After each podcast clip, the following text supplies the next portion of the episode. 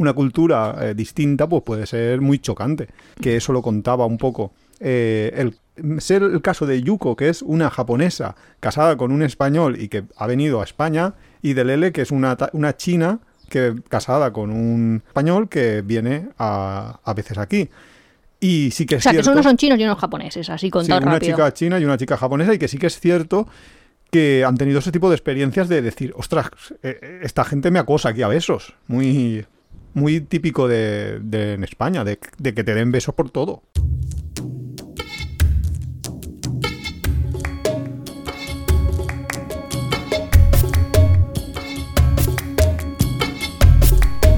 Bienvenidos a Tiempo de Viajes. Este es el capítulo 43 de la tercera temporada.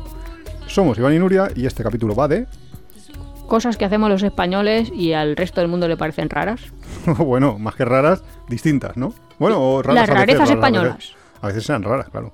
Por ejemplo, bueno, no, vamos a empezar poco a poco, porque es que ya Ah. hace mucho calor. Hay que decir. No sé si estáis escuchando ruidos extraños o demás, pero es que hoy hemos tenido que dejar la puerta abierta porque como Nuria no me ha querido comprar el aire acondicionado todavía, pues en el estudio no tenemos nada más que una corriente de aire y hemos tenido que abrir la ventana por el calor que hace porque es que ya esto ya es insufrible. ¿Esto qué es? Confesiones en mitad de la noche. Sí, no, en mitad de la tarde, de la hora de la siesta, una de las cosas que hacemos aquí que no se hace en otros sitios. Vamos sin ropa. ¿También quieres que lo contemos o qué? Mm, eh, ya se lo imagina. Cada uno se lo imagine como quiera. Bueno, un poco sí llevamos. Muy, muy poco. El caso. Pero bueno, lo suficiente como para que esto no se convierta en... Menos mal que esto no es YouTube. si no, nos lo censuran. o igual teníamos seguidores, yo qué sé. Bueno, igual. Hay, hay público para todo. Hay para todo. El caso, que básicamente esto viene de un artículo que tú te has encontrado, ¿no? El tema de hoy. Porque me dice Nuria, vamos a hacer una, una, una- un podcast sobre No, cosas que hacen que en que España ahora- que la gente ve extrañas. sí, mucha gente hace eso, ¿no? ¿El qué? No, no sé si eso es un tag, eh, se llama un tag, o No un hashtag, o un algo de cosas que me parecen súper raras del país que vivo. Yo qué sé, pues...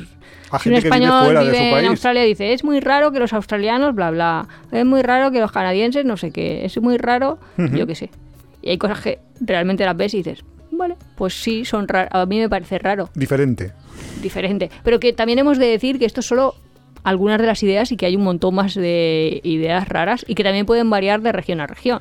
Claro, justo. Y bueno, yo lo que he hecho cuando Nuria me ha dicho que este era el tema, y yo he dicho, vale, yo el artículo ese no me lo he leído, pero yo he, he buscado así un poco a ver qué les parece raro. Y he recordado y también he añadido a mi lista algunas cosas que nos han dicho gente. Claro, e- Que- es- ese es un poco el punto que para que te parezca raro tienes que verlo desde fuera. Entonces son otros los Claro, que te van a decir, oye, no es muy raro decir. que no sé qué.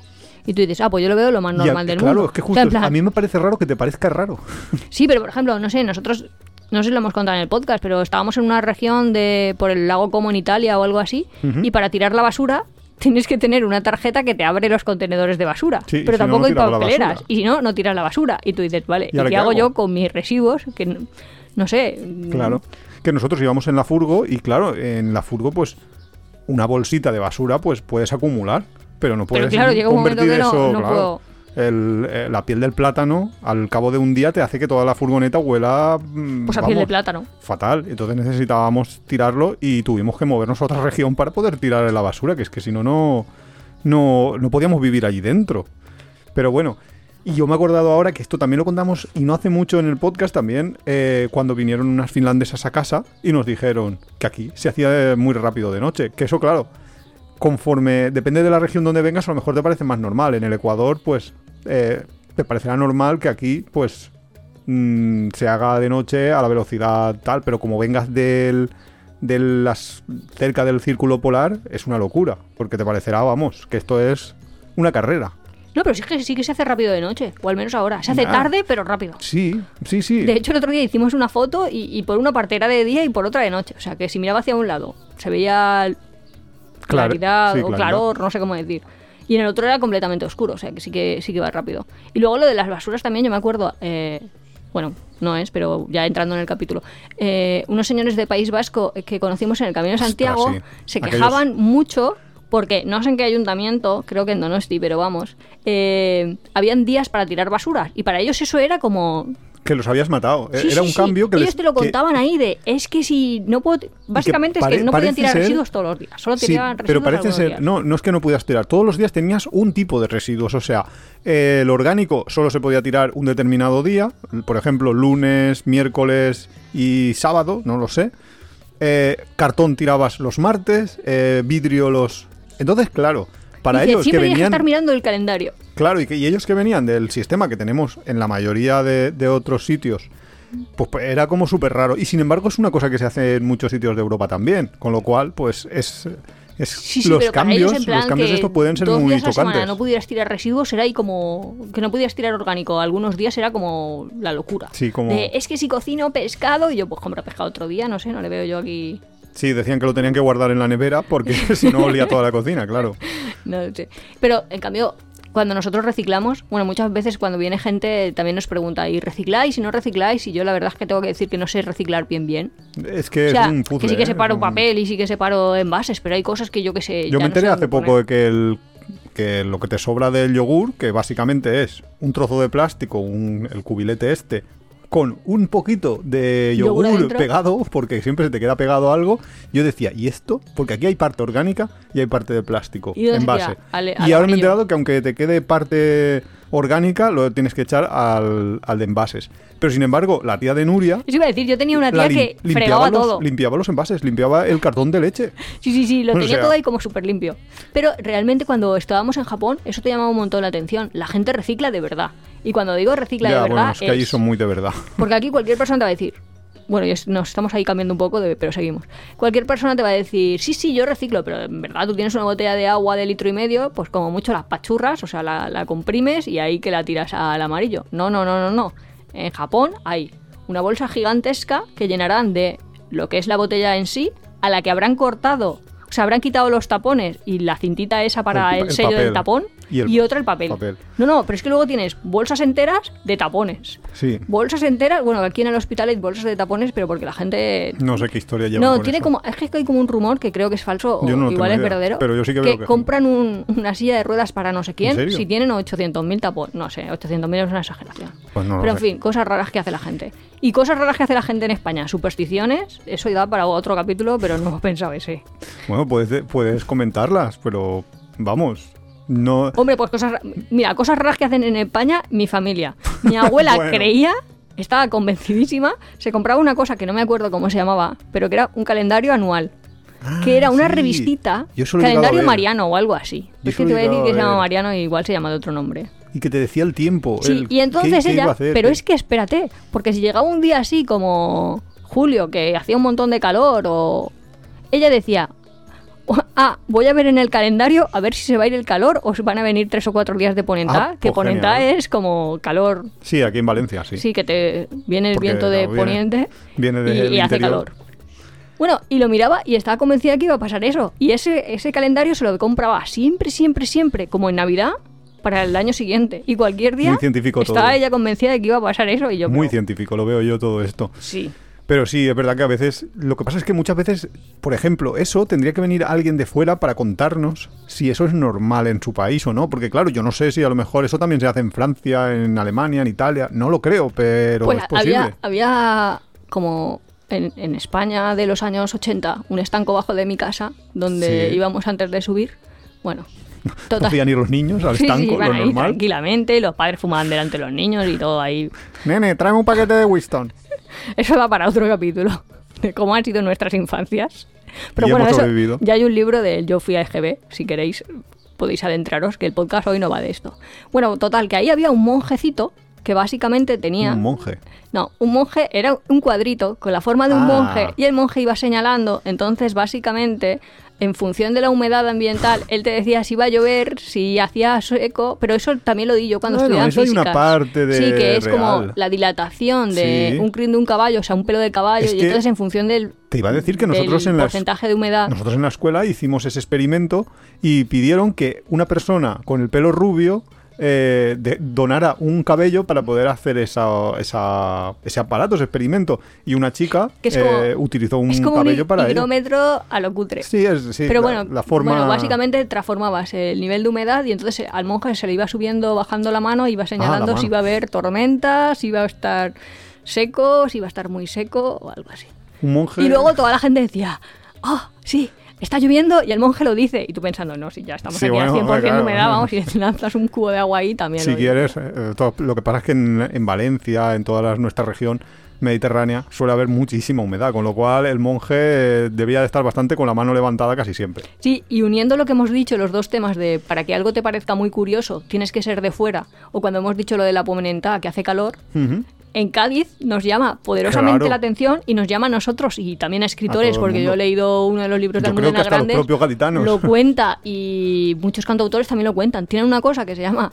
El levante, que Sí, sí, salta pero el levante. sal- eso iba a decir, iba a decir se alza, pero no, no se alza, Salta. es salta el levante, que básicamente es, empieza de pronto Cuando viene el aire a viento de soplar levante. de, de levante y ellos tienen la convicción, pero vamos, que eso la cuentan. Y si hay algún caditano que no lo cuente, mejor. que no lo pero- confirme. sí. Más que lo cuente, que lo No, confirme. no, pero que ellos creen como que te afecta psicológicamente. O sea, No, que como la gente se vuelve loca, directamente. como que- Sí, sí, como que sí, sí. No, sí que es verdad que... la- Como la expresión te ha dado un viento, pues esto. A ver, nosotros hemos a estado en Cádiz con Levante saltado. Sí, sí, que de pronto Y- salta levante y se y te la verdad que para volverse loco, porque es que Cádiz, que es así bastante en cuanto al clima, bastante estable, bastante calor, tal, de repente empieza, o sea, el viento es muy fuerte y Sí. empiezan las cosas a moverse y todo por el viento y los árboles y tal, y entonces es un poco extraño.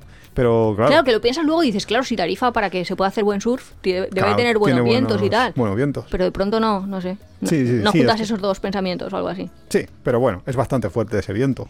Bueno, entonces empezamos ya. Empezamos no sé con llevamos ya, claro, pero empezamos ya, hombre, 12 lista- minutos ya y, y tú 10 minutos aquí sin, sin empezar.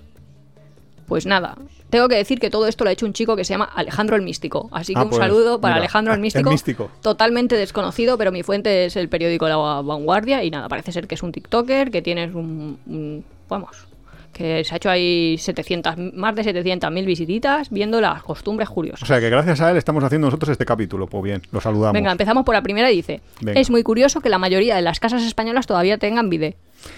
Bueno, Es que me- me deja a mí también me parece bastante curioso porque yo no he utilizado nunca ese aparato. No, a mí lo que me parece... Con lo cual, ¿tú has utilizado alguna vez un bidet? Eh, sí, para, para lavarme los pies. vale, para un uso completamente...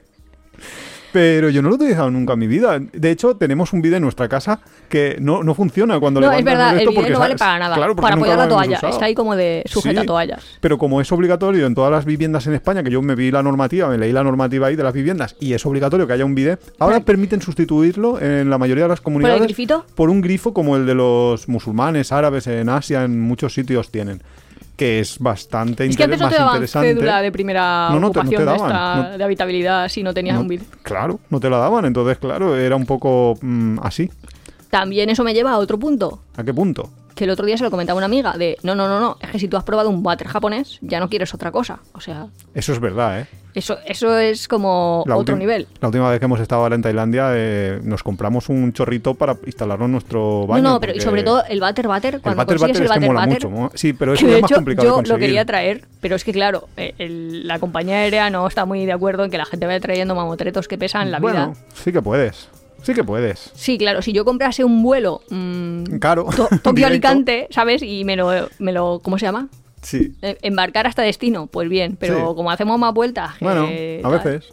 La próxima vez a lo no mejor puedo ya no lo ahí con un váter que encima pesará 70 kilos el cacharrito hombre, y que no se puede romper. No lo puedes llevar en, en cabi- en cabina, no. En cabina no te van a dejar llevar Pero un yo qué sé, si alguien me está escuchando, señores de porcelanosa, de gala o de no me sé más nombres de... Eso, que nos, que nos que no- patrocinen. Ah, no, iba a decir... Ah, sí. ¿Vale? No, iba a decir que, se pongan las pilas y que se pongan a fabricar, Sí, no sí que, tienen un modelo, los de porcelanosa, no sé, pero Roca, uno de estos, tiene un Ah, modelo, Roca, pero ¿verdad? vale 700, 800 pavos. ¿Qué dices? Pero No, si no, es si allí un modelo mil. superior No, no, pero es que no son iguales. no son iguales. No son iguales. No son iguales. No, porque digo, vale, me gasto 700 en un váter, pero, Pero que no sea como mismo. Japón. No, no, no. Que me lo pone térmico, me lo hace... La musiquita. Es que como...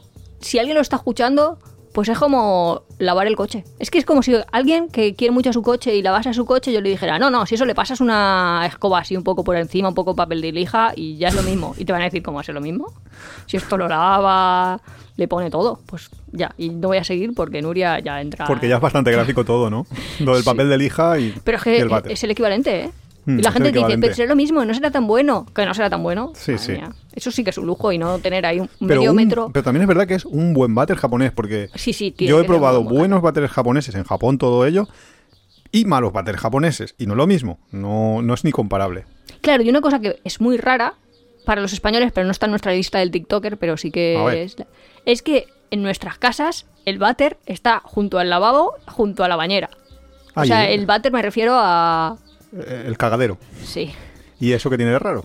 Pues me gusta mucho, como en otros países, y también en los nórdicos, quiero decir, en Suecia, en Finlandia y todo eso, que hay como una mini habitación que es solo un váter, por si alguien necesita Ah. su espacio ahí Por- para Por que si alguien encima- se está duchando y, y otra tú persona... puedes estar lavándote los dientes, duchándote, estando tranquilamente en todo y, y que Mm. encima luego los olores pues se quedan como en tu, en tu microespacio. Eso es útil, pero vinculado con eso, una cosa que a los asiáticos les parecerá muy extraño es que en... Y de hecho, ahora os comento porque también le pareció muy extraño a un estadounidense que vino a nuestra casa. eh, a los asiáticos les parecerá muy extraño que en nuestros baños no sean. No se pueda mojar todo. No, no es la ducha en mitad de la habitación. Lo importante es la ducha y se moja el váter con la. Cuando te duchas, pues se moja, no pasa nada. Se moja el. No pasa nada. En Asia sí que pasa eso. Y tienen como las duchas eh, sin ningún tipo de pared, ni ningún tipo Sí, de. sí, ni mampara ni, mampara, nada, ni es todo es agua. y sin embargo, un estadounidense que vino a nuestra casa, donde hay un baño que es semiabierto, semiabierto me refiero que la mampara no, no te cierra completamente, no es que te cierres dentro de una bañera y está eso como si fuera un submarino. Ah, no. el baño de abajo, ¿te refieres? Sí, vale, eh, pues hay una pared de... Ah, hay una pared de, de- como de pavés, de, Sí. de estas de cristal. Que son, sí. Y luego hay un trozo. Y este chico nos decía, es que yo nunca, es que no, no sé cómo ducharme ahí porque voy a mojar todo. Y tú, no, no, no. duche". Pues No, a ver. No duchas porque tienes dos metros. o sea, Tienes dos metros de, de para adentro, no sé. Entonces, eh, sí que es extraño, porque parece ser eso, que en Estados Unidos todos ¿Más los baños todavía? se cierran todavía completamente, a- Mm. de manera hermética, para que no se salga el agua. Que eso también es un poco extraño para mí. Pues sí, Aunque sí que es cierto que en España hay baños de eso, porque mis padres tienen una cabina de ducha y es así. Pero es como pequeña, pequeña. Es pequeña. a cambio es más pequeña. A cambio es muy pequeña, claro. Bueno, no sé. Yo también soy del equipo asiático. Sí, sí, a mí me encantan los baños, los tipos de duchas asiáticas. Pues al dictator este también le llama mucho la atención que en muchas casas españolas que visitaba todavía tenían teléfono fijo. Ah, ya, pero cada vez menos. Eso sí que se está. Bueno, es que el teléfono fijo no sirve para nada, ¿no? Pero nosotros tenemos uno. Nosotros tenemos uno De porque te empeñaste. Ah, será mi cu- será- mi es culpa. tuya. Es culpa tuya, Nuria. Que tengamos un teléfono fijo. ¿En serio? No me sé el número. Nadie se sabe el número. Que nos cuesta dos euros al mes. ¿En serio? Sí. Estoy pagando fijo nos 24 cuesta euros al euros año mes, por, por, un, culpa. por un teléfono al que nadie llama y Sí. no me sé el número. Exactamente. Uf, Es que es súper raro, porque ahora, claro, como todo el mundo tiene móviles, llamas a la persona. De otra manera, llamabas a la casa. Que decía, ostras, sí, sí, pero eso también hay eso como... también tiene ahí Sí, su sí, miga, sí, ¿eh? De llamar a la casa, que ahí hay muchas anécdotas. Que ahora la gente va ligando poniendo, el otro día me lo contaba mi sobrino, que pones un like en Instagram y eso significa que te gusta la otra persona. Y yo, ah, pues yo creía que significaba que te gustaba la publicación, yo voy dándole Pero no hay que dar- ahí. darle. No, yo entendí el método como que tienes que darle like a muchas fotos seguidas de esa persona. Y entonces es que te mola la persona. Ah, vale, bueno, algo así. Algo así. Y digo, bueno, en nuestra época tenías que llamar ahí, lo cogía el padre, tenías, Tenías que que decir, está no sé excusa". quién, soy no sé cuántos. Luego ya todos ahí con las risitas de quién es esta que te está sí, sí, llamando. sí, es verdad, es verdad. Eso... Empezaban ahí a picarte. sí, sí, eso es muy noventero. Sí, no me entero. Otra cosa que le llama la atención son que las lavadoras estaban en las cocinas. ¿Y dónde quieren que las pongamos? Bueno, en la galería. Claro, pero por ejemplo, en, en Suiza o en Finlandia estaba en Estados Amparete, en Estados Unidos, eh, los propios edificios tienen un espacio. Bueno, que de hecho sale hasta en Big Bang Theory. Sí, por decir. eso lo he pensado yo, de una Sí. especie de lavandería, de común, de toda la finca, que supongo que esas lavadoras pues las pagarán cuando se rompen entre todos y ya está, ¿no? Y además solo tienen una lavadora como para todos. No Y sé una- cómo lo harán una- con el detergente. Una lavadora y una secadora, porque allí nadie tiende. Eso es otra de las cosas que les llaman un montón la atención que tengas que tender al, al aire, no en una secadora. Aunque yo creo que para la ropa está muchísimo mejor tender Hombre, al aire. eh, más barato. Sobre todo es que es súper económico y sobre todo aquí en el No, sur. y más ecológico. más ecológico. Y aquí en el sur que hace sol, que no es... A ver, yo entiendo a lo mejor, pues sí, en Bilbao, en sitios así que llueve muchos días al año, Pues al final tienes que tener una secadora porque si te pasas dos semanas lloviendo no se te va a secar la ropa, pero en el sur es mucho más Sí, pero yo la primera vez que fui a Inglaterra también pregunté para atender y me miraron ahí como, ¿qué estás diciendo, ¿qué niña? quieres hacer tú con la ya, ropa? pero por ejemplo, a, a veces tiendes cosas que no lavas. Quiero decir, nosotros tendemos los albornoces después de la ducha o las toallas de la ducha o la toalla que te has usado para secarte el pelo. Lo tiendes en plan, necesito que esté seca del todo y no voy a poner una secadora Solo para eso. para eso. Y luego cuando fuimos hacen? ahí, pues le pones la secadora. Ah, la secadora, y tuve pero es que poner la secadora con una cosa medio sucia. O sea, medio sucia no, porque realmente Ah, es una sí, toalla y está limpia, pero no, no la voy a una- mezclar con otra. Es una paradoja. Si tú las toallas las, las limpias en la lavadora, las sacas limpias de la lavadora y luego te duchas tú, que tu cuerpo está completamente limpio No, pero y te que secas descamas, con ¿no? ellas, ¿por qué? Porque se ensucian. Porque se ensucian la- las toallas. Es una cosa sin explicación. Pues yo qué sé, porque toca ahí pielecita No y sé, te va. lo pregunto como física y médico. Y te dejo la pregunta ya para la sí, próxima para la temporada. próxima. No, pero y también en Finlandia a mí me llamó la atención, no es que tenían ya el cuarto este de la lavadora y la secadora, que además ahí era común el detergente y el suavizante, que aquí yo creo que la gente empezaría a hacer listas. No, hay de, esta ha gastado mucho. ha venido esta persona. Lo que tenían eran sí. saunas. Ah, en Finlandia, claro. Sí, en todo el comunes en el edificio. Mm. O sea- Nosotros hemos usado una sauna común en un edificio. Sí, cuando sí. Fuimos Pero, a ver a una amiga mm, tuya. No me digas que no es curioso. Es, chu- es genial, pero es que yo ya lo comenté en el programa. Tenemos un programa en la segunda temporada súper chulo, no es por hacer publicidad, pero de, de bienestar y demás, que tenemos dos capítulos además. Y lo comenté, de la gente en Finlandia decía, ¿cómo no voy a comprarme cuando me compro una casa o un edificio o un piso en un edificio? Como no tengo sauna, a ver cómo lo vendo luego. Porque nadie te lo, i- te lo iba a comprar. Es que es uno de, la- de los requisitos, igual que aquí tener un bidet prácticamente. Sí, pero por ejemplo aquí tener chimenea la gente no la suele gastar. Es muy raro. Hombre, aquí es en Alicante, no estamos hablando de Teruel. Ya, pero incluso cuando viene gente y dice, ah, pero gastáis la chimenea y tú, pues... Dos días al año, pero nos encanta. O sea, Sí, hace fuego, es. tienes que decir, es que hace fuego. Es bonito, no sé, pero sí que es verdad que yo que sé, pues en Alicante no hace clima para estar encendiendo la chimenea todo el tiempo y no sé, y comprar la leña es un poco pesado porque tienes que cargarla y tal, pero bueno, es bonito, un par de días al año. A mí me gustaría eso, lo de la sauna comunitaria yo lo pondría en ¿Sí? la organización. Lo- sí. lo- Pero aquí a veces hay, empiezan a haber muchas hay muchas cosas que tienen, sauna. pues eso, tenis, pádel, eh, barbacoas, piscina. trozo de barbacoa Piscina, que dices, ostras, la- y te tienes que apuntar para hacer una barbacoa y poner cuántas personas vais a ser, que eso lo veo yo y como súper raro en plan. Hombre, tampoco es lo normal, es que si no habría muchos conflictos, ¿no? De repente van, no va nadie y de repente el sábado se juntan cinco familias a hacer una barbacoa. No, no sería normal, ¿no? No lo sé. Pero son cosas que él ve raros. Dentro de las cosas raras, raras, raras, lo que más le llama la atención es lo tarde que se emancipa la gente en España. Es y que digo, eso es muy extraño. pues sí. te faltan datos. Porque se emancipan más, tarde, de lo que tú crees. Sí. Claro. Mm, Pero bueno, eso es muy habitual que lo vean súper extraño porque es que en Europa a los 18 años los padres ya están empezando a presionar para que te vayas. Y aquí llegan los 40 y todavía dicen, No, es ay, que te vas a ir ya. Allí o no te has ido o... O te ti- te No, no, si no te vas piensan, es, es raro, mi hijo es raro, algo, sí, sí, a ver qué hemos hecho mal. Que nos ha salido mal. No, es verdad. También, sí. Pero también es un poco la cultura. Quiero decir que aquí, pues las culturas familiares, y no solo en España, eso pasa también en Italia, en Grecia, toda la parte No, pero no veo en mediterránea Grecia la gente con 40 años jubilándose, tío. Digo jubilándose, emancipándose.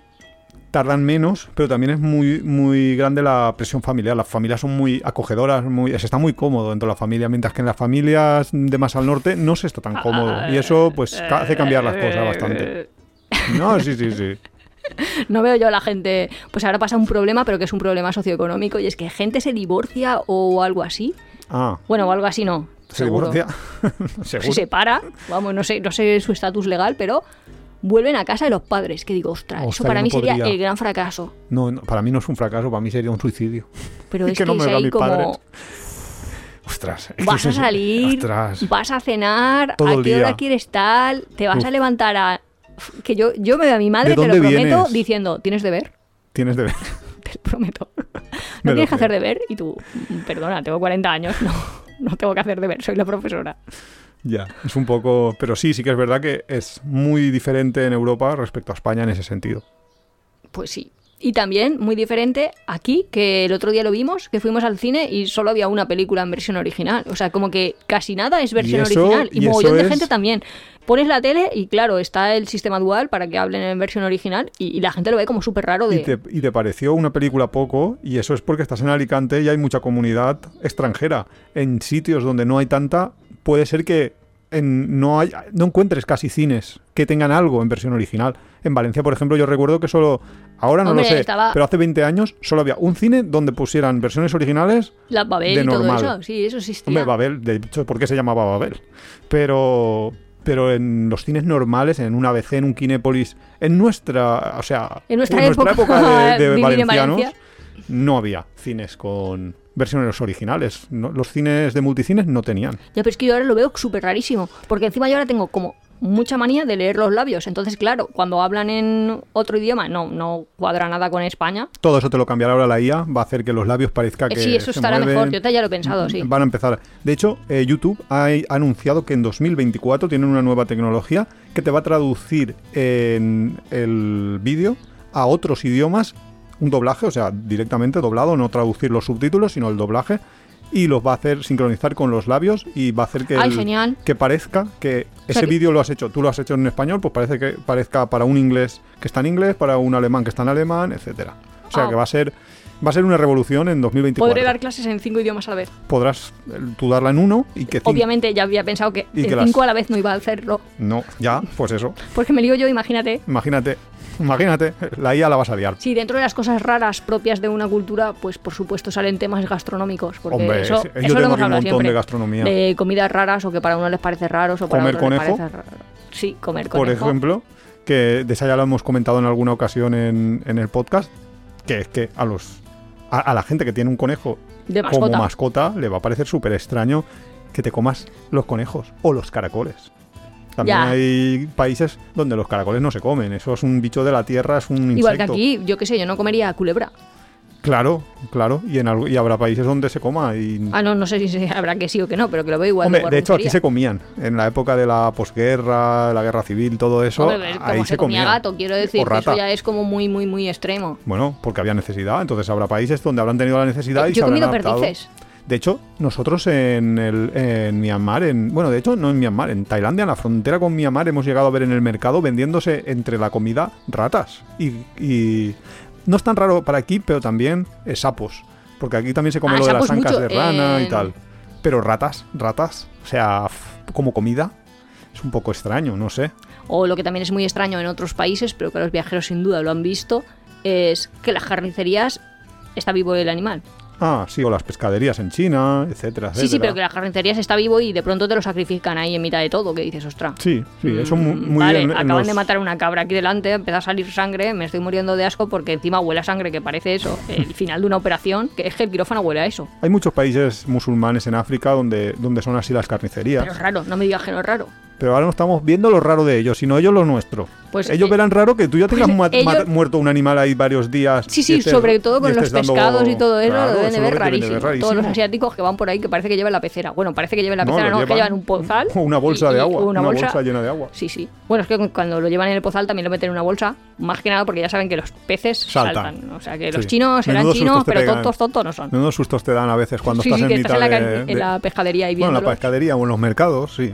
Y de lo raro de nuestras comidas se quejan de que nosotros comemos pan con todo. Y yo pensando, hombre, Ah. claro, bocadillo. Bueno, eso los franceses no se quejarán, porque también son mucho de comer pan. Aunque el otro día nos dijo una francesa que, le- que en París no se comía mm, no se comía pan o que... o Como que, para- los parisinos eran raros para Sí. los franceses porque no comían pan. Porque no comían Esa pan. era la Eso no- opinión eso de una persona del País Vasco francés. Sí, con lo cual no, eso ya no sé... Necesitamos más datos, más Pero en cuestiones gastronómicas, eh, yo también tenía aquí anotado otra cosa que les parece muy raro a los, a los extranjeros y que incluso depende de la región donde seas, también te puede llegar a parecer un poco más rara o especial, que es toda la cultura de los pinchos, las tapas, las raciones. Yo hasta hace poco no sabía Es eso que de no diferencia entre iba. tapa y ración. No, Que no- Yo, de hecho, fui a, no sé, un sitio, te voy a decir Estepona, pero vamos, era un sitio de Andalucía y pregunté, ¿cómo funciona lo de las tapas? Y el hombre me dijo, ¿cómo cómo funciona? Claro, me Porque me quedó ahí como diciendo... Sí, pero es que a veces es tan sorprendente que no, no lo puedes asimilar bien. De cómo que una bebida te lleva un trozo de comida y ya. Es un poco extraño, diferente. Pero también les debe de parecer extraño a los extranjeros eso de salir a cenar de tapas. Porque claro, para ya, que como que vas país... viviendo y te van regalando, vas viviendo y te vas regalando. ¿Te Claro, refieres a eso? Claro, un país, yo que sé, pues, yo que sé, eh, Francia, Austria. donde sales, o Austria, el que sea, donde sales a cenar, te vas a un restaurante, te sientas en un sitio, haces todo el protocolo y tal, eh, que exista una opción que es cenar, pues ahora como algo aquí, o bebo algo aquí, como algo aquí, bebo algo aquí, como algo aquí, es un poco... A, a mí no me gusta. O sea, no me gusta cambiar de sitio para comer o para cenar. Quiero decir, soy un poco conservadora de mente en ese sentido. Pero porque tú, en tu cultura, realmente en Valencia, eso tampoco No, no, existía. pero quiero decir, no veo mal comer de tapas, pero todas las tapas en el mismo bar. No me estés ahí cambiando de bar, que tenga que estar ahí pensando que, que no sé si la... Es que Pensar además... una vez bien, pensar tres ya... No, pero porque yo soy súper maximizadora, en plan. Si me llevaras primero los cinco bares y yo viese todo, pues yo ya me monto mi menú, pero es que igual en uno me he cogido algo como muy contundente, luego ya no tengo hambre, en plan una ración. Buah, y por no hablar de que te den en uno una tapa de tortilla de este tamaño y en el otro un tamaño mayor Claro, y tú claro, te has yo- cogido la yo del pequeño, te- vamos, esa noche ya no dormías. Sí, en plan, no, por Dios, he elegido mal. No, no, no, no, eso no puede ser. Pero ves, por ejemplo, en Valencia, esa costumbre de comer de tapas no está tan, tan arraigada, pero sin embargo tenemos una que es de sobaquillo, que es que habrá gente que no la conozca, que es llevarte tu propio bocadillo y, y- y pe- solo pagar la bebida en el bar Sí, al que, que vayas. cuando yo era jovenzuela, quiero decir, teníamos ahí Jovenzuela. algunos bares donde preguntábamos si podíamos traer nuestro bocadillo, porque no todos lo admiten. No, en todos los... No, eh, claro, pero, porque les interesa no Claro, cuando tú eres así, como con tu presupuesto limitado, pues Eso va súper bien. Claro, en la época de la universidad y todo eso, de Claro, bueno, pues. pero- Pero, bueno, ya te tomas ahí una, un- una bravas y Pero una donde siempre lo admiten y por eso en Valencia hay mucho es en, por, por ejemplo, en los casales falleros, porque tú ya pagas como tu cuota y ya Sí, tienes en como tu como entrada y solo que- pagas la bebida en ese momento. Pero bueno, eso pues, es distinto también en distintas regiones. Pero también, no sé, sí, es diferente, pero es interesante. Y le parecía también raro al tío este que pusiésemos todo el rato aceite en, en la comida. O sea, de toman aceite para todo. Hasta el pan le ponen aceite. Pero ¿y, y qué ponen los demás? ¿No van a poner aceite? Bueno, supongo que ¿O se más en refiere a y tal. aceite de oliva en concreto? Su- hombre, porque- no vas a poner aceite de coco al pan. Supongo que sería aceite de oliva y que eso Porque sería lo que no. le llamaba la Bueno, atención. pero la gente sí que Pero, por ejemplo, pan tomaca eh, le parecería raro a algunas personas que no lo hayan vivido.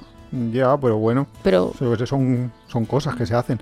Pues mira, de, sobre gastronomía, mm, vinculado un poco con la gastronomía, el tema de la sobremesa es una cosa que alucina mucha gente que, que hemos tenido nosotros comiendo con nosotros, o de couchsurfing, o cosas así. De en plan, pero esta gente cuando se levanta de la mesa y se va a hacer sus cosas, porque se quedan aquí tres horas después de comer, que esto ya, ya estoy cansado de estar aquí en la silla, aquí charla que te charlas y... pues sí que la sobremesa es lo mejor, ¿no? Bueno, a mí me mola, pero yo qué sé, para ellos debe ser una cosa extraña. Claro, eso de quedas para tomar un café, pero en verdad significa que has quedado para tirar la tarde ahí, o sea, echar la tarde, como se diga. Claro. Tranquilamente hablar, ya. Y Ya. también les llama mucho la atención todo lo que se retrasa. Quiero decir que a lo mejor La la, hora de comer, no tanto. Bueno, la- bueno, eso la seguro que es sí. un, es un es tema un- en sí, sí. mismo, ¿eh? Pero no tanto la puntualidad, sino que a lo mejor em, comemos a las 3 de la tarde. Sobre todo los fines de semana, ¿no? Que comes muy tarde, cenas muy tarde. Eso a la gente le vuelve lo- como loquísimo. Bueno, a en nosotros, general comemos tarde también entre semana, con respecto Sí, a lo pero que comemos hacen en como a las Europa. dos. Desayunar es más o menos lo mismo. La comida sí que se retrasa una o dos horas, pero es que la cena a veces se retrasa cuatro horas respecto a otros países que cenan a las seis de la tarde. Ah, claro, a nosotros nos parece súper raro. En Francia nos parece súper raro cuando estamos en el En camping. Francia y aquí también, que bajamos ahí al supermercado, al pueblo al lado, no... Sí, sí. Y, y de pronto dices, ostras, ¿estarán comiendo o estarán cenando? Que no Porque son las 5 o las 4 y media y dices, ostras, las 4 y media. Me no- parece muy tarde para cenar, pero ya se han adelantado mucho, mucho. Que hasta eh, hasta la las cabeza. 6 pues ya cenan, pero a las 4 y media que están haciendo ¿qué esta están gente. haciendo? ¿Comen o cenan? El, el pobre camarero no sabe qué sacarle, si la carta de comidas o la de cenas. Pero lo de la puntualidad, eso sí que es una cosa... A ver, también es verdad que algunos couchsurfing y tal que hemos tenido en casa nos han dicho, es que tú en, en mi país me dejas cinco minutos plantado con el frío que hace y yo ya no vuelvo a quedar contigo. Ya, que no somos puntuales porque... Porque se puede. También creo que las nuevas tecnologías, los móviles y demás, está cambiando todo esto porque sí que puedes avisar de voy a llegar tarde. eh, Claro, yo, yo no tendría dónde, un vuelo a las. Islas Galápagos solo con que Iván hubiera avisado. Ya estamos Ah. echándole pullas a Iván. No, pero es que es verdad, ahora lo puedes decir, en otra en otro momento del tiempo pues no, porque llegabas tarde y desaparecías, pero ahora... Eso es verdad. Y una cosa que les llama muchísimo la atención a la gente que no es de Valencia, por lo que tú estabas comentando, son los almuerzos. Los o sea, almuerzos. aquí quedas con alguien a almorzar y almorzar es que te ponen un bocadillo como si no hubiera mañana, o sea, media barra de pan, una barra de cuarto, por la partes por la mitad, la abres, empiezas a poner ahí mezcla, mezcla buena y unas olivitas, no sé, es que un almuerzo normal pues que va a tener Sí, bueno. ¿Cómo se llamarían altramuses en castellano? No sé, da igual. Cosas ahí como olivas, No, una cosita para picar y un bocata. Claro. Y una Coca-Cola y luego un café del tiempo. Pero eso- Todo eso es un almuerzo. Pero espérate, que eso a mí me, rayaba mucho porque al- almuerzo en algunas partes de España le llaman a, a la comida, a la hora de comer. No, no, no, no. Esto Aquí es es- desayuno, almuerzo, comida. Es lo que hay entre la comida y lo del desayuno. Claro, que eso hay es que lo de las explicarlo. 11. Es una cosa entre el desayuno y lo que haces a las 2 de la tarde. Es una cosa a las 11 o así. Pero sí que es verdad que... Pero luego en otros sitios de España siempre hacen la típica broma con los funcionarios de estarán almorzando. Sí. Yo que sé, que vas ahí a la enfermera del centro de salud, un saludo, y pues de Y no pronto está. la señora está almorzando, pues que estará almorzando, pues necesitas media hora para comer eso, Claro, porque es que eso es necesita contundente. No, pero quiero decir que eso no te lo comes en minuto y medio ahí en la puerta. Pero eso también es un poco por las costumbres de, que tenemos aquí de, de comer, de desayunar súper ligero. De en plan un café y una magdalena y, no, y me voy corriendo. Entonces, claro, a las 3 horas estás muerto. Como te hayas levantado a las 8, a las 11 estás, estás canino, con lo cual necesitas ir a algo con Claro, y sobre todo si vas a comer a las 3. Es que Claro. jornada partida es lo que tiene. Porque si es de 8 a 3, pues te necesitarás comer en medio. Bueno, que ahora está ahí la polémica, ¿no? De lo de los niños, de las jornadas partidas, porque los profesores parece ser que les interesa mucho lo de que sea una jornada continua, porque así a las 3 se largan ya a casa y ya, y ya cierran el chiringuito. Y los padres, sobre todo desde la Unión Europea, por el rollo ese de, de las calificaciones PISA y tal, están presionando para, para que se vuelva a la jornada partida, esta que hacíamos nosotros, que hacías pero, como- pero a ver, que no estoy entendiendo. ¿Los niños ahora van al colegio solo jornada partida? Parece ser que especialmente las dos comunidades donde más hay es en Valencia y en la Comunidad de Madrid, que son el 70 y pico por ciento y el 66 por ciento de los colegios ya van en jornada continua todo el año. ¿Y a qué hora es decir, que acaban ¿A a, las las 8? ¿Eh? ¿Entran a las 8 o qué? No sé, supongo que entrarán a las 8 y acabarán a las 3 o algo así. Y por las tardes, si quieres que... ¿Tu hijo haga algo? Que no, no, que, que te guarden al niño porque tú estás trabajando, tienes que ir y pagar para tener extraescolares, etcétera, etcétera. Y cosas así. Con lo cual, eh, está ahí como la polémica esa. Y claro, a los profesores, les- a los maestros les interesa mucho, pero a los padres no tanto. Y están ahí, ahora hay creo que un- una especie de ley en Valencia, por lo menos, que tienen que votarlo en eh, los padres y tiene que salir por lo menos el 55% para cambiar. Si no, no se puede poner la jornada intensiva. Pero Claro, pero hay si- ahí bastante Si presión por... descuadramos el. Bueno, yo desde el desconocimiento total, ¿eh? Los que tienen hijos lo sabrán más. Pero si descuadramos los horarios entre los niños y las familias, pues la conciliación es muy, muy difícil. Se va a la mierda directamente. Claro. De hecho- Estamos condenando a los abuelos a criar a los niños. Claro, y, de, y, y además, para un niño o para cualquier persona, no es lo mismo cinco horas seguidas ahí de matraca que dividirlo en dos partes. O sea, aprendes más, vas más. Además, si por la tarde a primera hora siempre tienes arte, ¿no? O sea, o eso, No, no, en mi, en la en en colegio a primera hora siempre había arte. No. Pero que arte podía ser teatro, arte podía ser plástica, arte podría ser tecnología, arte podía ser música. Cada día tenías una cosita. Podías tener matemáticas a primera hora de ¿A la primera tarde. de la hora de la tarde? Sí, que era no, un nosotros poco primera hora de la tarde era para crear. Pues no, mía no. El caso, que hay un estudio que han hecho unos que han dicho que han visto que justo las, eh, los colegios de mayor renta son los que menos tienen jornada intensiva. Va por la mañana y por la tarde. Los padres que, que tienen mayores estudios y por eso pues, normalmente están en las zonas más pudientes, entienden que no es bueno hacer la jornada partida. Con lo cual han conseguido bloquearlo durante más tiempo. Hay, hay menos colegios que hayan migrado hasta ese modelo. Esto supongo que lo tendrán que solucionar con leyes, porque si no, al final acabarán todas pues así, en plan... Pero es que esto nos entronca con otro problema que es como una de las cosas que más llama la atención en España. que Ah, son los horarios, ¿no? No, que es la, la siesta. Ah, sí, claro. De, pero si tú tienes al niño y está haciendo clase hasta las 3 de la tarde y luego tendrá que comer, y luego aunque vaya a extrajolares, no van a empezar las extrajolares a las 7, quiero decir, Claro. empezarán a las 4. Entonces ahí ya no puede hacer la siesta el niño. El niño hace siesta. Quiero, ya pues yo, todos hacíamos, ¿no? Bueno, yo no. Yo nunca. ¿Tú Porque yo entraba a las... Claro, yo entraba de 3 a 5, con lo cual, ¿dónde querías...? Hombre, de hicieron 3 a así? 5, pero no salías a la 1 y media o a la 1 y cuarto. Sí, pero yo me iba a jugar hasta las dos y media, comía rápido y a la escuela otra vez. Con lo cual, a mí no me daba tiempo a la siesta. Nunca... No, no era mi costumbre. Es que yo Pero creo que, bueno, de hecho también hay estudios de eso, ¿no? Como que después de dormir eres más Creativo. imaginativo, sí, más creativo, más de todo. y eso el colegio pues lo, lo ayuda. Pero lo que yo te decía de los horarios también es una cosa que extraña mucho porque es cierto que tú en España normalmente los supermercados no están abiertos los domingos. Hay determinados domingos eh, al año que están abiertos o los bancos no están abiertos nunca por la tarde.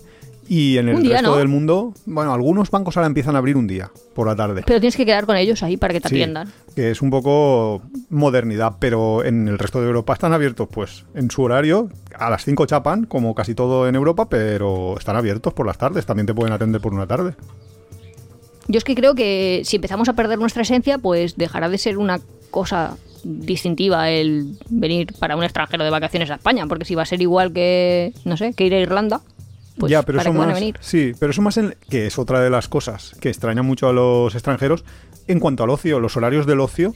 Aquí en España, pues yo qué sé, yo eh, cuando era joven eh, hasta la madrugada no se volvía a casa, o sea, tenía que ya estar el sol salido, si no, no había salido. ¿Sí? Mientras que allí a las 3, las 4 de la mañana ya es tardísimo, ya, se han, ya han cerrado Ah, a todo. mí eso de en mi época de joven, lo que me extrañaba un montón es que a lo mejor no había nada o no habría nada hasta las doce y media. Y tú decías, joder, pero si hemos quedado a las once, de once a doce y media, ¿qué hago ¿Qué yo? haces? Ya, pues esa hora es la de cenar. No, esa es justo después de cenar, a las once quedabas y decías, ahora estoy aquí perdiendo el tiempo. Pues ahora, no sé. Pero sí, es verdad que, que- que eso debe de extrañar y debe de ser muy extraño para... para Pero claro, para, pero po- bueno, para poder aguantar pero- eso, yo necesito dormir la siesta en medio, porque es que si no, caigo rendida, me, me muero de sueño. O tomar drogas. Eso es lo que creo que hacen ahora. Ahora yo creo que como no, no hace la siesta, y lo muy importante para hacer la siesta, que entronca con otra de las cosas que le llamaba la atención a este, es que solo en España eh, hay sistema de persianas. Ah, bueno, claro. Sí, ¿Qué eso es muy... Sí, claro, son- porque necesitarás tapar la luz. A la hora aunque- de la siesta. Y eso ya lo hemos comentado, que hay otros países donde también, como Noruega, que es que hay un montón Claro. de luz, pero no es que haya un montón de luz, es que hay toda la santa noche luz Sí, y tienen ahí cortinitas. bloqueadores que dicen ellos que eso no bloquea nada. Ya. Que dices, ¿por qué no inventan una persiana si no es tan complicado? No es que lo inventen, es que simplemente que las usen, porque ya están inventadas. Es que ya, ya, pero que una persiana no es tanto, no, no le veo yo tanto, ni tanto gasto, ni tanta complicación, ni tanto no, nada. Es la costumbre, es que no, no has acostumbrado nunca a, a hacer. Pues sabes otra cosa que yo he encontrado ahí que les parece súper extraño a los extranjeros? El tema de los turnos. Lo de dar la vez cuando llegas a una carnicería. Para Bueno, es- porque en verdad la gente se cuela o qué. No lo sé, no sé cómo funcionan en sus países, pero em, lo de tener aquí eh, este sistema que no estás uno detrás del otro en una cola esperando tu turno en una ventanilla, para ellos es sorprendente. ¿Cómo puede ser que la gente esté por ahí, uno por aquí, uno otro por allí, y de repente sepa que, que ahora le toca a él? Pues eso es lo mejor que hemos inventado, lo del numerito. Además, el numerito es del turno es como la maravilla, en plan, mm, tengo mi número. Sí, eso es Mm. bastante útil. Sí, ¿no? Yo- A mí me llamaba la atención en los viajes que en China ellos se han ganado su derecho, supongo que después de huelgas y reivindicaciones, a tener un descanso a las 12 de mediodía. Entonces, Pero... lo respetaban, pero, Pero a pies juntillas. Entonces, estabas esperando para comprar, imagínate, un billete de autobús, te iba a tocar el turno, o sea, o estabas a mitad, es que les daba absolutamente igual, tampoco... Y se iban a su descanso. Sí, cerraban la ventanilla Pero que se va a ir el autobús, que quedas. justo había llegado y lo iba a conseguir comprar. Y no. Y no hay Cerraban la ventanilla y cerraban la ventanilla. Ya, es que eso son cosas distintas en, en los países. Y algo también muy llamativo, muy sorprendente, es lo mal que hablamos inglés, los idiomas en general. Ah, sí, sí, sí, eso. Eso para los extranjeros. Y en cuanto hablas, en cuanto raro. hablas un poquito, pero un poquito no mucho, ya te dicen, pero tú de dónde eres tal. O sea, ya no van a creer que eres español. Ah, los extranjeros. Sí. No, es que también pasa eh, que cuando alguien habla bien español, eh, bien inglés, con su pronunciación bien, ya está el típico gracioso que dice "Ñu, ñu, ñu, ñu, ñu, ñu, ñu, ñu", y se le burla por el pronunciar bien. Como Iván. Por ejemplo. No, pero por ejemplo, un mexicano, pues siempre va a hacer una pronunciación. O sea, Sí, al final inglés- hablar es interpretar. Habla muy bien, sí. Pero también es cierto que lo tienen al lado y que es más fácil para ellos el esto porque tienen un contacto mucho más directo. No, no les hace falta, o sea, les hace falta, a nosotros no, nos hace y tanta que falta. no sé cómo, también el proceso de aprendizaje, no sé si eso está cambiando, pero es que en nuestra época, como el, el proceso de adquisición de un idioma, no era de adquisición de un idioma, era casi como aprender las reglas de un juego o algo así.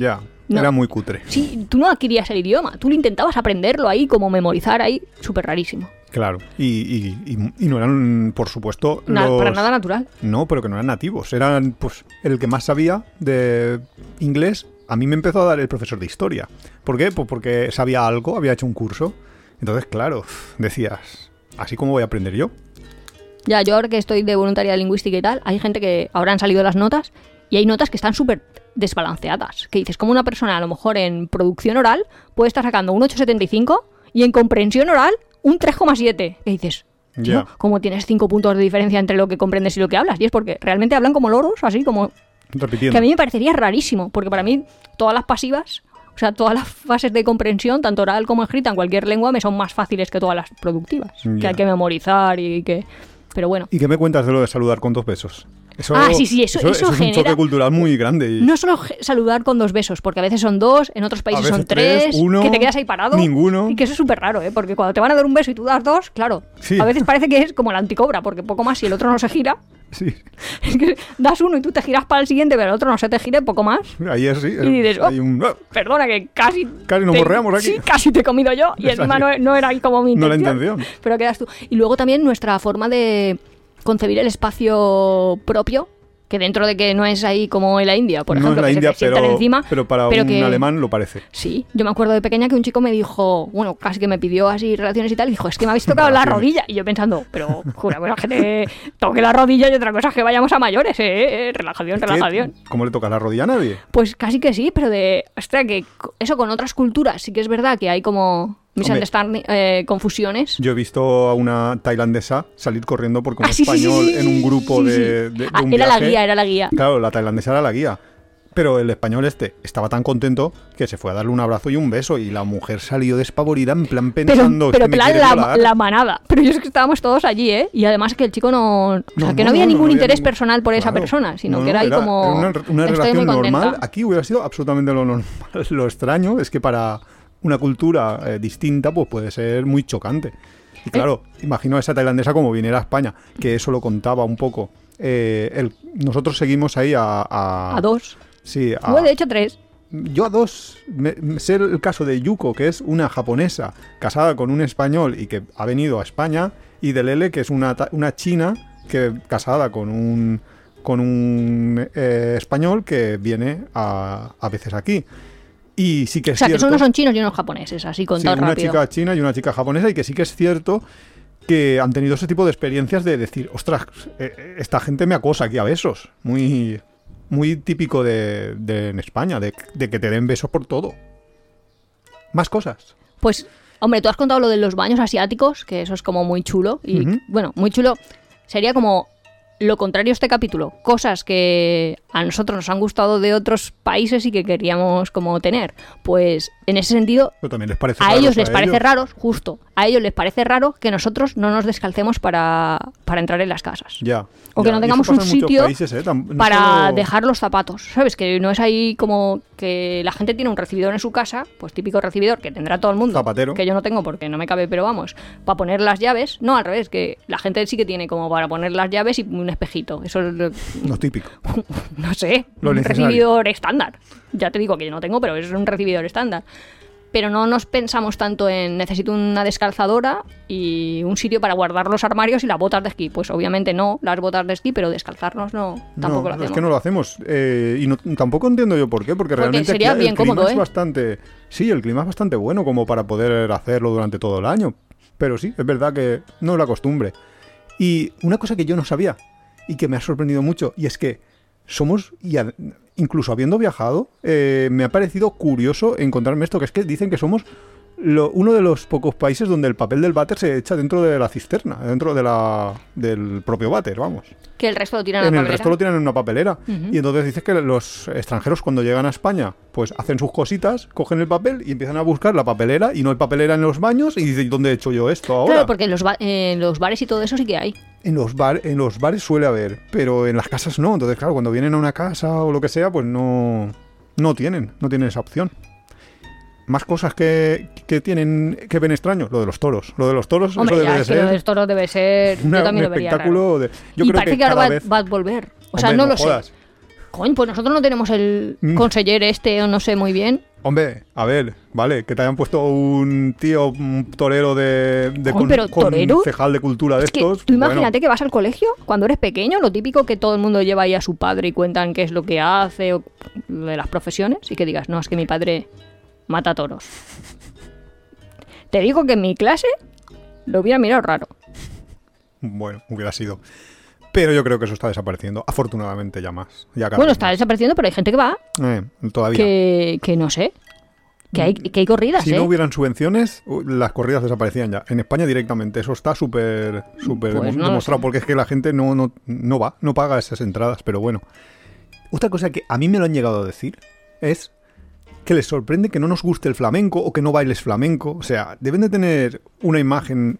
No todo el mundo, porque no todo el mundo, pero mucha gente en, en el ¡Ole! extranjero debe tener la imagen de que en España todo el mundo le gusta el flamenco o, o incluso sabe algo de flamenco. Sí. Tú sabes algo, tú fuiste a clases de flamenco. es verdad, yo he ido a clases de flamenco. Así que algo sabrás. Eh, que yo he ido a clases de flamenco, a clases de baile regional, A clase ballet clásico, a clase de todo. Y de verdad, es que me gustaría que me vierais bailar, que es que tengo cero sentido del ritmo, pero cero sentido del ritmo. A mí me gustaría hasta verlo, porque imagínate que yo no lo he visto, o sea que para que te veas, debes de tener bastante oculto eso. Pero de verdad, yo no sé por qué era costumbre ahí apuntarnos a esas cosas. No sé por qué. No y a playbacks Yo no y a bailes y a no cosas así, de tanto baile, tanto baile. Pero porque había una serie de fama a bailar, yo creo que las madres le volvía locas y, y ahora- todas querían tener ahí como su hijo bailarino. o algo. Ah, y luego hubo la de Upa Dance y ahora hay lo de los concursitos estos de triunfitos. Si es que siempre hay algo de, de todo Sí, pero eso. que así como los africanos son muy de bailar y que lo llevan en la sangre, no me veo ahí a... Tanto como que lo llevan en la sangre, yo creo que también es un poco cultural, ¿no? Que lo, lo han visto, lo- si lo haces desde siempre, pues. Yo te digo que yo he visto vídeos en, en YouTube o lo que sea de niños que tienen año y medio y tienen más sentido el ritmo que yo. ¿eh? ¿Por qué lo hacen desde que Porque lo empiezan a tienen. andar? Otra cosa, el ruido. El ruido es una cosa que a nosotros, a ver, El ruido de hablar Toda- gritando. gente gritando, coches que pasan, eh, máquinas ahora. Hemos tenido suerte para grabar el capítulo porque hemos abierto la ventana, pero esta mañana teníamos aquí una excavadora o una cosa ahí, una picadora de esas de, de pa, pa, pa, pa, pa, pa, toda la mañana haciendo ruido. Eso no es tan común en otros sitios. Suele... Lo que tú dices de esta mañana creo que también ha sido una cosa muy española. El que... Porque básicamente estaban, no sé, haciéndole algo a la piscina del vecino de abajo, ¿vale? Y los obreros eran españoles, el señor es extranjero. Y los Belga, obreros... para más señas. Sí. Y los obreros, primero que se han puesto la música ahí, como si tú vas a trabajar ahí a casa de alguien y te puedes poner ahí tu aparato de música y lo que te dé la gana, sin permiso ni nada, da igual. Y luego estaban cantando, se hablaban a gritos, la verdad es que sí que eran Eso es bastante el estereotípicos. ruido, Se han sacado un bocadillo, la verdad es que han hecho todo- todos los estereotipos españoles, Sí, sí. se los han hecho. Sí, sí, eso es lo que me refiero con el ruido. Si es que es eso, es... De hecho han hecho otro estereotipo, que no sé si se puede contar o qué, Sí, cuéntalo, claro. pues han cobrado en B directamente, o sea, ya le han dicho al hombre, bueno, ni en B, ni en C, ni en D. 400 euros. Pero sí le han dicho está. así. Me lo das en no me va a costar ya. ni 386 ni 412. No, no, no, no. Esto vamos a hacer un precio redondo. Y no ti te voy a dar mí. factura ni nada. El otro, claro, preguntaba por garantía le han dicho, si hay algún problema, nos llamas. Esta es la garantía. Esa es la garantía Pepito y Otilio. Pues sí, y ha pasado todo en, en media hora, pero todos los. Sí, todos los tópicos ahí. Sí, sí, sí. Pero y sobre todo que se han puesto, se ponían a, a cantar, a bailar, se llamaban por teléfono con otra gente. Sí. Sabes que a lo mejor un alemán no creo que en mitad de un trabajo, por lo menos disimulará, se pone a hablar con su familia por teléfono. No, claro, supongo que no, pero a mí es que esas cosas, o sea, lo del ruido y todo esto, lo más extremo es lo de Japón, que es que tú puedes ir en un autobús en Japón y que no se oiga nada. Un día le hice una grabación a Nuria porque es que me parecía tan increíble. Es que no se oía nada y Nuria me dijo, no se oye nada. Y yo, pues eso es exactamente, no se oye nada en un autobús en A- Japón. A, a mí me pasó una vez que en Suiza como que el de delante no salía, o sea, había un stop pero tardaba la vida en, en avanzar, ¿no? Y... pero rato, ¿eh? Entonces ya dije, pero pita. Rato, lo menos 10 segundos. Claro, entonces pité con el coche y todos dijeron, ¿pero ha pasado algo? Como diciendo, ¿qué haces? Porque suena un claxo aquí. Sí, sí, sí, sí. De... Y yo, ah, perdón, perdón, no pasa nada. Nada, que, que en mi país es todo lo normal. en plan, estaba tardando mucho el hombre este para Claro, salir. es que justo, y el otro extremo es India. India es el, El claxon claxon suena todo el, todo el tiempo. La gente conduce con una mano en el volante, la otra en el claxon. O sea, es una locura. Pero es que todo el mundo que ha ido te lo dice. Claro, que O es, sea, es es una de las cosas más características. Si a mí sue- o sea, sueño y sale India, Uf. sale el sonido. O Claro. sea, es una de las cosas. El Claro. olor y el sonido te, te aparecen ya. O sea, es como su impronta. Está Es, ahí. automático. Que eso también es muy de viaje. Y ya mi última cosa, ya estamos acabando, es lo del tema de las fiestas locales, que aquí tenemos fiestas para todo. Hombre, o pero hay sea, fiestas de ruido, porque yo antes cuando has dicho ruido el tope, ruido claro. creía que estabas diciendo por, por nuestra región por lo menos. Sí, sí, que las mascotas lo pasan fatal. Las mascotas, claro. Las mascotas, los niños y cualquier persona que no esté acostumbrada. De hecho, A los niños se acostumbran es rápido. que a nosotros hemos tenido dos veces la experiencia de que nos ha caído un trueno muy cerca. Cuando digo muy cerca es menos de con un 20 rayo. metros. Ah, ¿un rayo? No ¿Se sé, llama el trueno eso? es el ruido, ¿no? Y el rayo es... Bueno, pues lo que sí, lo que yo digo es el ruidaco, o sea que Bueno, y, y el- y la, la luz, o sea, el... Bueno, la cosa. Y yo, una de las veces, de hecho la primera vez, no me asusté porque creía que era un petardo. O sea, Alguien ha tirado un petardo. la mujer de la Ah. casa en plan, ¡uh! A ver si se incendia dos casas de mi casa. Y yo, ah, pensaba que era un petardo. Y no, no era un petardo, claro. Porque nadie va a pensar eso. De hecho, cuando eh, el accidente en la Rambla, también conozco gente que estaba, vamos, hubo un atentado terrorista y, y mucha gente también pensaba, ah, creía que era un petardo. O sea, es ya... Natural. No, natural no, pero es un estruendo muy grande y la gente cree que es una fiesta. También va por regiones, porque a ti también te pasó, ¿no? Lo de que les parecía extraño que en Valencia, en una boda, se tirara y petardos y esas cosas. Y era alguien de Alicante. Con lo cual, tampoco, o sea, imagínate Ya, ya, lo- lo que cerca que está muy una cerca región de la una- otra y, sí, hay diferencias. y era como raro, pero no sé. El caso, que yo creo que hemos hecho un montonaco de costumbres que les parecen extrañas a los extranjeros, de las que hacemos aquí. No sé si os ocurre alguna más. Seguro que hay un montón, más, ¿eh? más. De cosas que hacemos, lo que pasa es que, claro, nos parece tan tan normal. Claro, pero claro, es que necesitas la visión externa para que te lo diga, porque es que tú, tú lo haces, es una cosa normal. Si te gusta Tiempo de Viajes, suscríbete en tu plataforma de podcast favorita, Spotify, Evox, Google Podcast. Puedes apoyarnos muy fácilmente dejando un comentario, dándole al like o compartiendo en tus redes sociales. Nos ayuda a crecer y nos encanta recibir vuestros comentarios y sugerencias. También tienes el blog apeadero.es, donde encontrarás contenidos adicionales sobre el tema que tratamos en cada capítulo. Yo creo que para que te parezca cada vez menos menos raras las cosas, tienes que ver pues otras formas de hacerlo. Y para eso viajar, la verdad, es que ayuda un montón. Hombre, claro, es que Porque te abre así la ves, mente. sí. Claro. Bueno, tampoco diría yo tanto, tanto que te abre la mente, que eso va a depender un poco de, de cada cual. No, pero sí que por lo menos te da experiencias y te, te hace ver eh, la visión de otras culturas y de otras Y, personas. y darte cuenta de que una cosa que para ti es súper normal, que crees que no hay otra forma de hacerlo, pues hay otra forma de hacerlo. Y que es tan válida como la tuya. O a veces más. Como lo del grifito del váter, por ejemplo. Por ejemplo. Por ejemplo. No, lo de quitarse los zapatos. Yo ahora tengo grandes problemas para ir calzado. De hecho, como... Esto ya son confesiones, Nuria. Que Iván quiere que hagamos un capítulo de confesiones. Y yo me niego. Dejadlo en los comentarios. Perdón. Quiero que hagamos el último capítulo de esta temporada, que será la semana que viene, Nuriadas. Nuriadas son aquellas cosas que le han pasado a Nuria, mm, no sé cómo explicarlo, pero en plan... ¿Cómo lo explicarías, Nuria? Porque es que no quiero desvelar nada. Es Pues es... Mira, cosas que para mí son muy normales, pero para el resto, Para el del, resto mundo, del mundo que no. no sea Mr. Bean, no. Pues si queréis ese capítulo para la semana que viene, pedidlo. Y así convencemos a Nuria No, no, de no. que Pero es que esto es exponerme muchísimo. Porque yo creo que todo el mundo tiene sus cosas, pero las guarda en secreto. No. O, o como mucho las pero es trata que en las tuyas son terapia. muy divertidas. y, y así es como terapia gratis, que eso es genial. Pero yo ya sé hacer terapia, ¿sabes? Pues nada, yo creo que la semana que viene, mm, si hacéis fuerza, podemos hacer uno de Nuriadas. Sí, dejadlo en los comentarios. Hasta la semana que viene. Hasta la próxima.